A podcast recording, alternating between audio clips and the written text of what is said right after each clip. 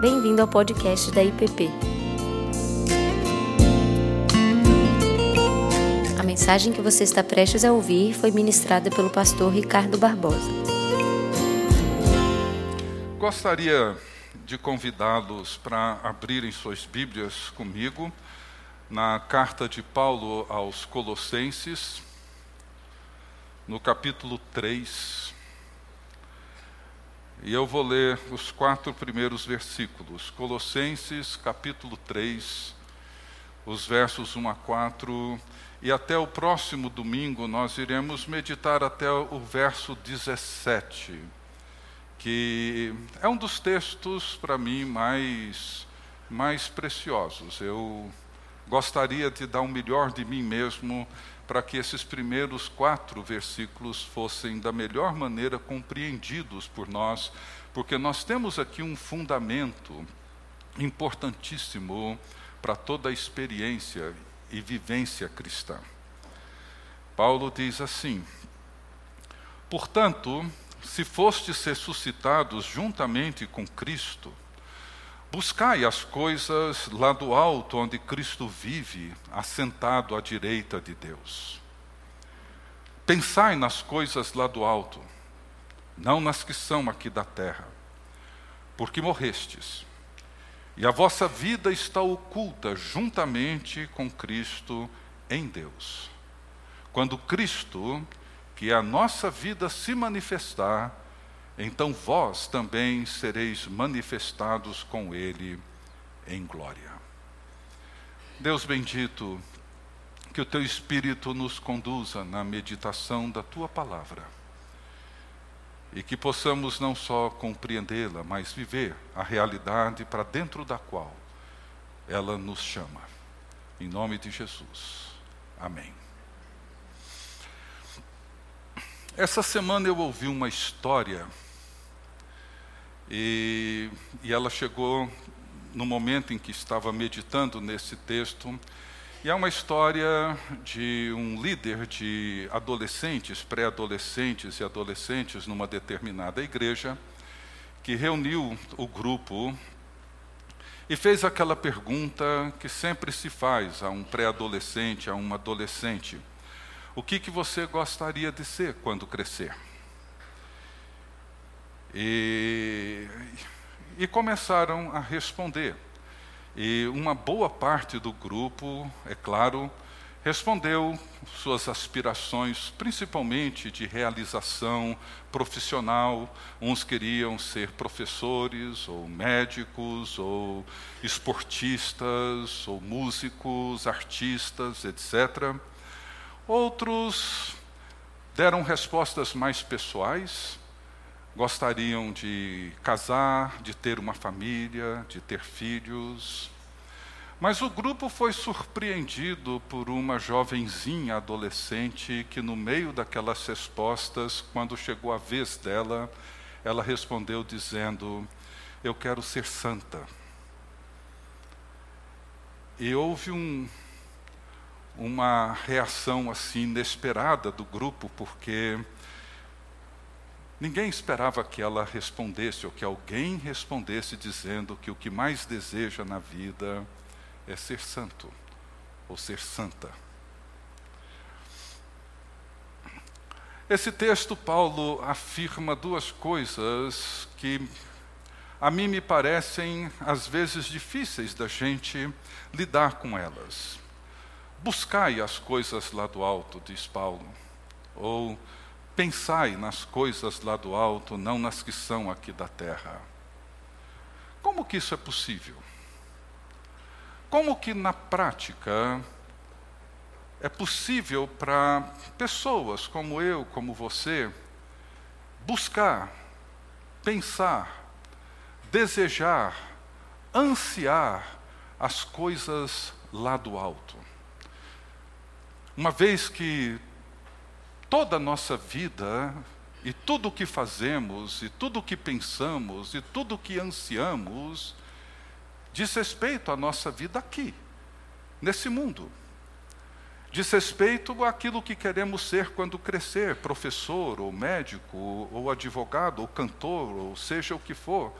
diz respeito a essa realidade. O que, que significa para mim pensar nas coisas lá do alto ou buscar as coisas lá do alto quando eu saio com a minha esposa para fazermos compra ou para irmos a um shopping, ou quando eu estou montando Lego com meu neto, ou estamos jogando futebol, ou quando nós estamos vendo um programa na televisão, vendo um filme ou noticiário, preocupados com a realidade política, econômica, quando tudo que nos envolve diz respeito à nossa preocupação em relação ao futuro, ao cuidado com a saúde, a forma como nós podemos nos preservar, ou seja, o que, que significa para nós, para um professor, uma professora que passa 40 horas semanais ensinando álgebra, geometria, matemática, um médico, uma médica que passa outras 40 horas semanais examinando pacientes, dando receitas, procurando ver o diagnóstico correto? O que, que significa para um aposentado, para uma pessoa que tem as suas obrigações diárias, o que, que significa para nós, na prática, no dia a dia, buscar as coisas lá do alto? Pensar em coisas lá do alto e não nas que são aqui da terra. Quando tudo que diz respeito à minha vida são coisas aqui, da terra, desse mundo, do meu dia a dia. E essa afirmação de Paulo, essa exortação de Paulo, ela encontra-se ancorada, e aqui é onde eu gostaria que nós prestássemos muita atenção, ela encontra-se ancorada numa afirmação de Paulo que é fundamental quando ele diz: onde Cristo vive, assentado à direita de Deus. Buscai as coisas lá do alto, onde Cristo vive, assentado à direita de Deus. Nós sabemos que existem cinco fatos, cinco eventos que marcam o calendário cristão, que são a encarnação, a paixão de Cristo com a sua morte na sexta-feira da paixão, a sua ressurreição no domingo, a ascensão e Pentecostes. Esses cinco eventos compõem o calendário cristão. Nós mantemos bem claro diante de nós a encarnação que celebramos no Natal, com festas e com celebrações e cultos e velas e músicas, etc nós mantemos a morte de Cristo, a paixão de Cristo, pela sexta-feira da paixão, embora para muitos crentes não é nada mais do que um grande feriadão, mas lembramos, nós lembramos da ressurreição de Cristo no domingo da ressurreição, quando às seis da manhã nós nos reunimos aqui para celebrar a ressurreição de Jesus. Às vezes lembramos de Pentecostes, e a ascensão? Quando é que a ascensão acontece? Alguém sabe? Não é um feriadão, garanto para vocês. Se fosse, todo mundo saberia quando é que acontece a ascensão. Mas a ascensão é um dos elementos, é um dos episódios daquilo que Cristo realizou que passa quase que totalmente despercebido por nós cristãos hoje. Nós olhamos para aquilo que Cristo fez e reconhecemos que Deus se fez carne em Jesus de Nazaré, que veio a esse mundo através do ventre de Maria, viveu entre nós, nos chama ao arrependimento e à fé nele, nos revelou o seu reino de justiça e de paz e o propósito de Deus para todo o seu povo.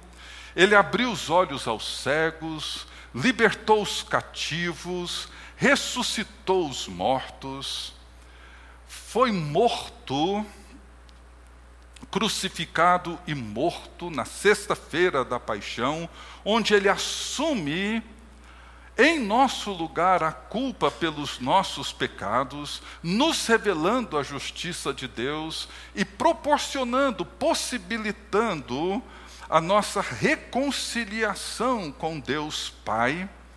Ele ressuscitou ao terceiro dia, vencendo a morte e o pecado, trazendo vida à nova criação.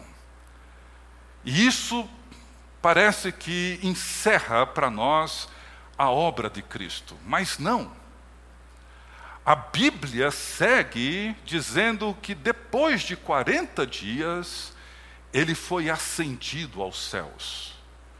De onde ele intercede por nós, encontra-se assentado no trono de Deus, de onde ele governa o universo, e que um dia ele voltará e o seu reino se manifestará em toda a sua plenitude e glória. A afirmação de que Jesus foi ascendido aos céus e assumiu o seu lugar no trono do universo é o clímax de toda essa narrativa. E se nós não olharmos para as Escrituras a partir partir dessa narrativa, a partir dessa perspectiva, tudo fica um tanto confuso para nós. Nós não vamos conseguir entender o que Paulo está dizendo, busquem as coisas lá do alto, ou pensem nas coisas lá do alto, onde Cristo vive, assentado à direita de Deus.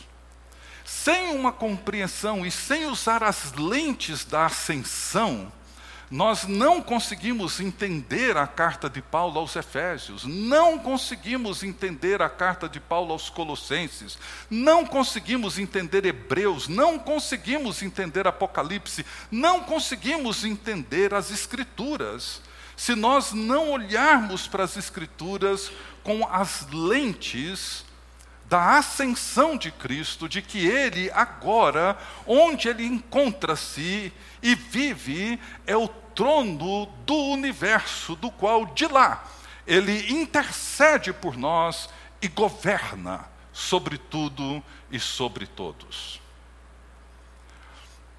Paulo nos ajuda a entender essa proposição Paulo no final do primeiro capítulo de Efésios. Você podia colocar, Marcos, por favor?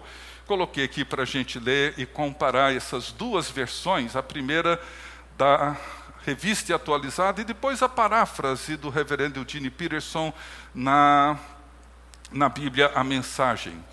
Diz o texto de Efésios, ele diz assim: E qual a suprema grandeza do seu poder para com os que cremos?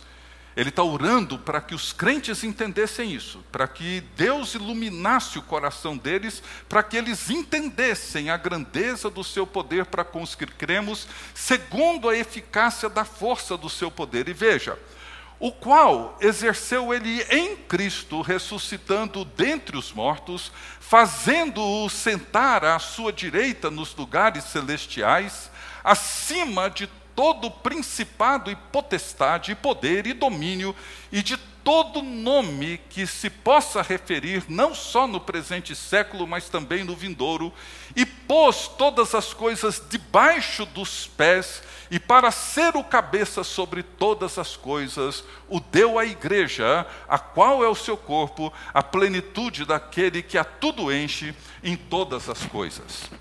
Esse texto é extraído lá de do Salmo 110, 1. Depois eu exponho melhor isso, talvez no próximo domingo.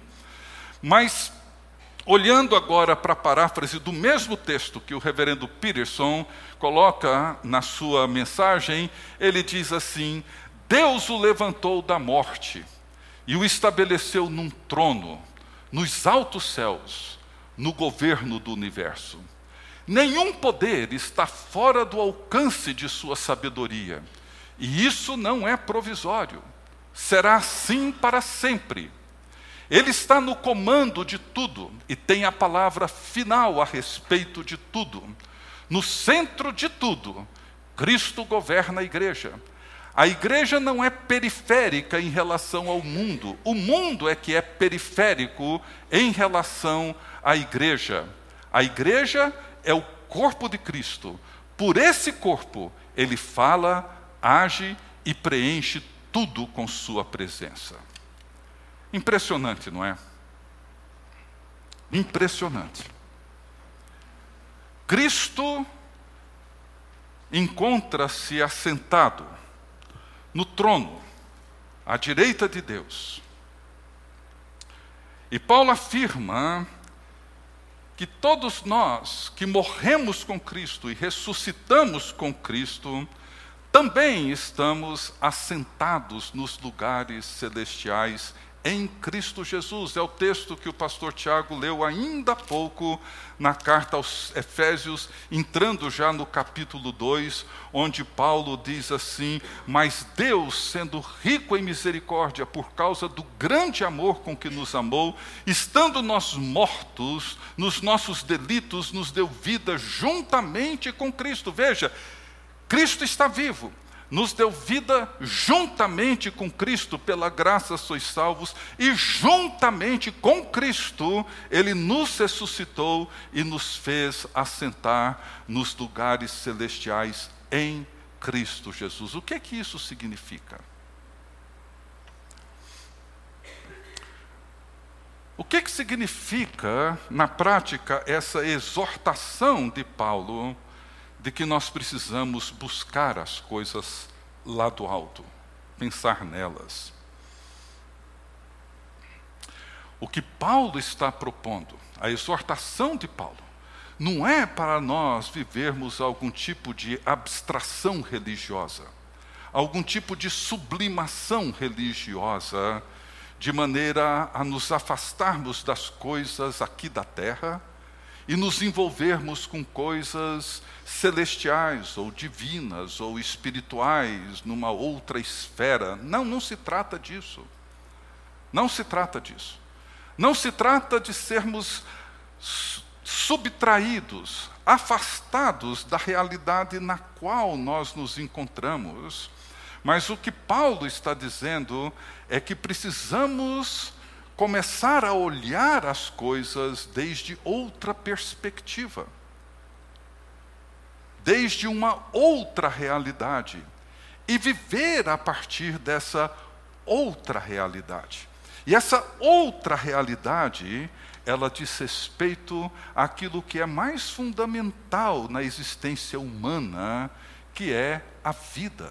A vossa vida, diz Paulo, está oculta com Cristo, em Deus.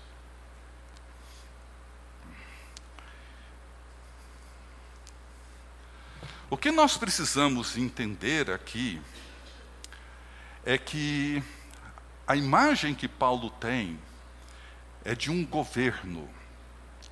Nós usamos hoje muito a expressão Deus está no controle de todas as coisas. É correto. Não há nada errado. Mas muitas vezes eu temo que a forma como nós usamos essa expressão, ela é um tanto reducionista. Em que sentido? Quando nós perdemos o controle, afirmamos que Deus está no controle. Então Deus está no controle num momento de enfermidade, Deus está no controle quando uma tragédia nos acomete ou acomete a nação, Deus está no controle. Está certo, isso é verdadeiro. Mas Paulo tem em mente algo muito maior do que isso. O que Paulo tem em mente não é esse controle de Deus sobre aquilo que perdemos o controle. O que Paulo tem em mente é o governo de Deus sobre todos os poderes. Ou seja, o mundo, o universo, o cosmos, incluindo a terra, as nações, tudo e todos encontram-se sob o governo soberano do Deus vivo que ressurgiu dentre os mortos, foi ascendido aos céus, recebeu toda a autoridade e do trono de Deus, ele governa todas as coisas. E conduz todas as coisas para o fim que ele mesmo determinou. Então eu queria destacar três afirmações fundamentais de Paulo e aí a gente conclui.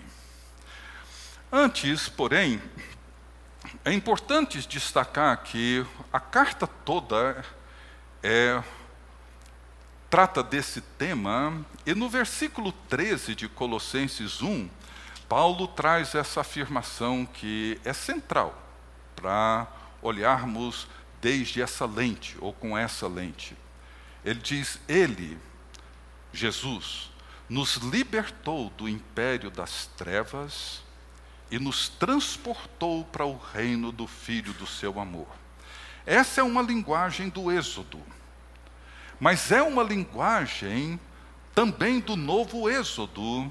Ele nos libertou e esse império das trevas não é um mundo tenebroso, um mundo de escuridão. É, mas é tudo aquilo que envolve a rejeição, a não submissão, a rebeldia para com o governo de Deus, em todos os níveis e em todas as circunstâncias. Então, há três afirmações de Paulo importantes aqui nesse texto. A primeira, ele diz assim: porque morreste.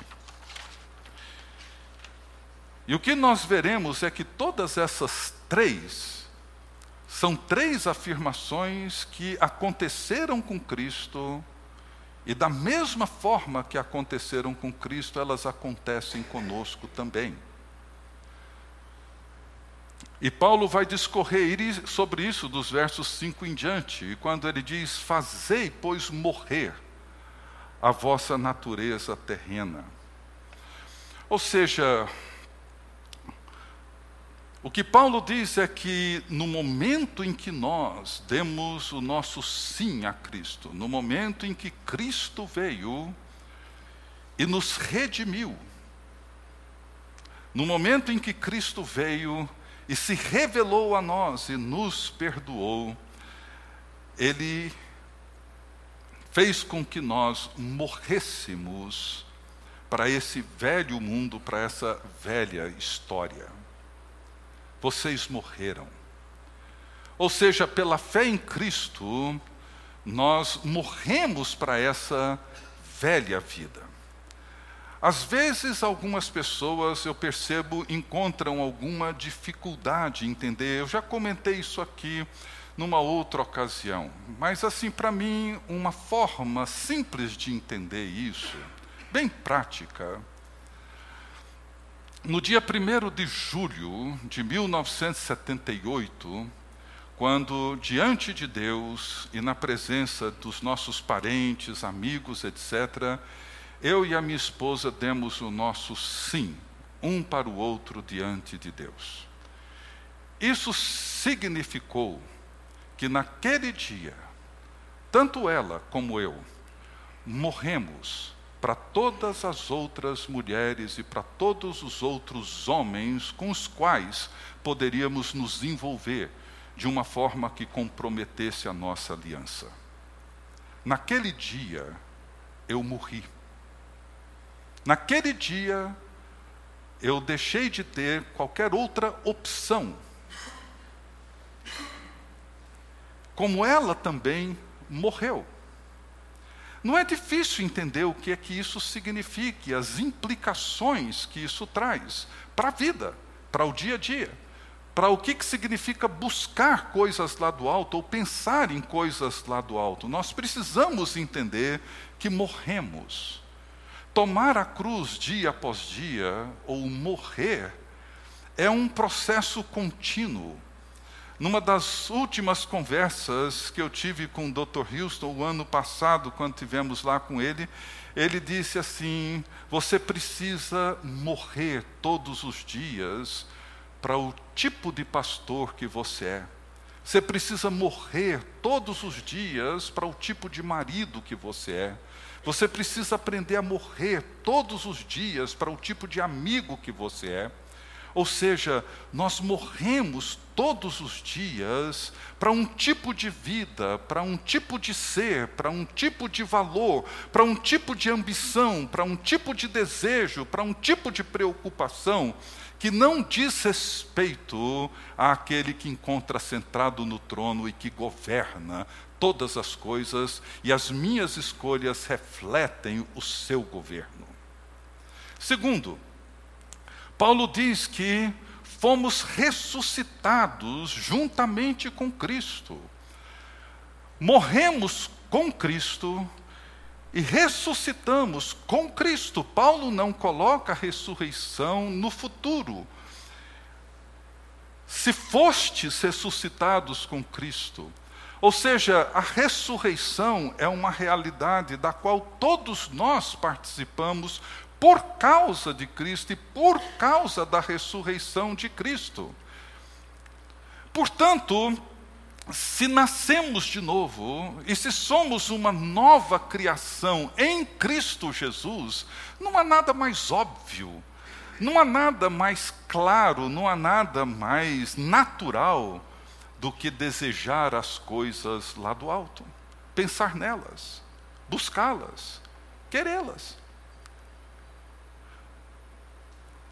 Porque é nisso que está a nossa vida, e isso é maravilhoso, isso é lindo.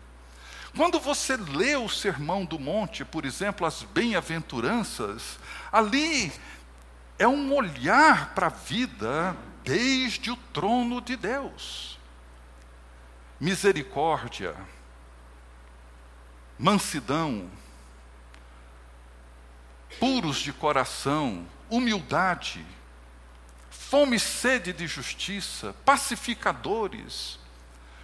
Tudo isso diz respeito a uma vida sendo vivida desde a perspectiva do trono de Deus, do jeito que Deus governa. Deus governa os nossos relacionamentos e desde o seu trono ele diz: ame os seus inimigos. Ore por aqueles que te perseguem. Ande a segunda milha.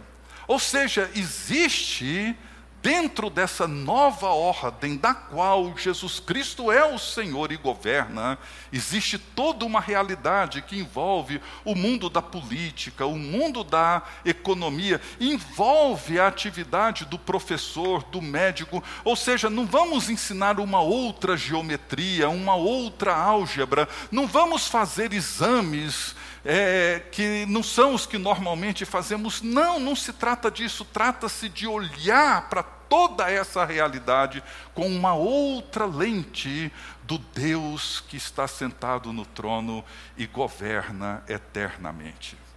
E por fim, há aqui uma afirmação de Paulo que para mim é fundamental. E a gente entende melhor essas coisas quando ele diz que a nossa vida, a minha vida e a sua vida, encontra-se oculta em Deus.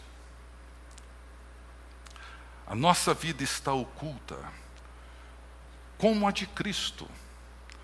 Veja bem, o governo de Cristo não tem essa visibilidade que pensamos ele governa. Ele encontra-se no trono.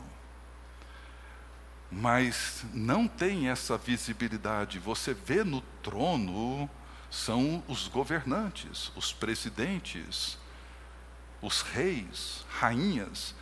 São esses que vemos nos, no, nos tronos e no comando e no governo. O governo de Jesus, ele é oculto como a vida em Jesus, ela é oculta. Ela é ao mesmo tempo pública e ao mesmo tempo oculta. Jesus, por exemplo, ele disse que o reino dele é como um fermento no meio da massa. Ninguém vê.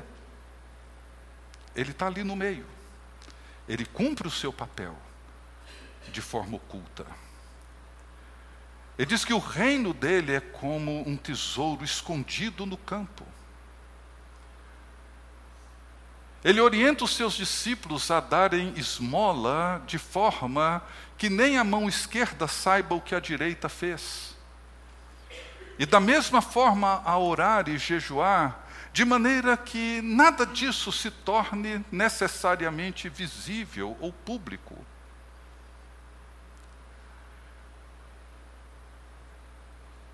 O mundo de Deus, o mundo no qual Cristo governa, ele é oculto, mas é real. Nós vivemos, ao mesmo tempo, uma realidade visível e uma realidade não visível. É o que João viu em Apocalipse. A realidade visível era o governo de Domiciano. A realidade não visível era um cordeiro assentado no trono. Buscar as coisas lá do alto significa viver a realidade aqui da terra. Essa realidade de todos os dias de política, economia, saúde, educação, etc., etc., os nossos relacionamentos, sexualidade, tudo, submetendo tudo isso ao governo de Jesus Cristo. Vivendo como quem encontra-se com Cristo assentado nos lugares celestiais. A vida cristã, ela é ao mesmo tempo visível e não visível. Jesus disse que o reino dele está em nós, ou seja, o governo de Jesus Cristo está em nós. E mais, tudo aquilo que Cristo é, na sua ascensão gloriosa e no seu trono majestoso, ele entrega à igreja. E a igreja é a forma como a plenitude de Cristo se expressa no mundo em que nós vivemos. Como que Jesus se comunica no mundo de hoje? Através do seu corpo, que é a igreja. Portanto, esse é o convite de Paulo. O que que você, a maioria aqui já são pessoas adultas, mas o que que você gostaria de ser nos próximos dez anos? Onde você gostaria de estar? O que, que você gostaria de ter? Será que responderíamos como aquela adolescentezinha dizendo: tudo o que eu quero nos próximos dez anos é viver sob o governo de Jesus Cristo e através da vida da igreja ver essa sociedade experimentando a glória de Deus. A nossa vida está oculta no trono, junto de Deus. É lá que está a minha vida, é lá que está a sua vida. E quando ela se manifestar, e um dia Jesus voltará, nós então seremos manifestados com Ele. E aquele governo, aquele jeito de ser e de fazer as coisas acontecerem, não nos será estranho saberemos exatamente onde é que nós nos encontramos. Precisamos começar agora, não lá, aqui agora. O que que você deseja? O que que você busca? No que que você pensa? O que que você mais anseia? Pai querido, nós te agradecemos, porque o Senhor reina gloriosamente acima de todos os poderes, de todos os principados, de todas as potestades, de todos os governos, acima de todos aqueles que se julgam fortes, poderosos, o Senhor reina. O Senhor recebeu o trono do universo. E de lá o Senhor intercede por nós E de lá o Senhor governa e conduz todas as coisas para aquilo que o Senhor mesmo determinou. Nada detém o teu poder, nada detém os teus propósitos, nada, ninguém, nenhuma nação, nenhum poder. Permita, ó Deus, que enquanto vivemos aqui, e enquanto atuamos aqui e trabalhamos aqui, brincamos com os nossos netos, andamos pelas ruas da cidade, pelos shoppings, enquanto nós exercitamos as nossas atividades, que possamos, ó Deus, olhar para tudo isso sob a perspectiva do trono eterno e glorioso de Deus em Cristo Jesus, onde a nossa vida se encontra, oculta com Cristo em Deus. Guarda-nos, ó Pai. É o que te pedimos em nome de Jesus. Amém. Você acabou de ouvir o podcast da IPP. Para saber mais, acesse nossa página em www.ippdf.com.br.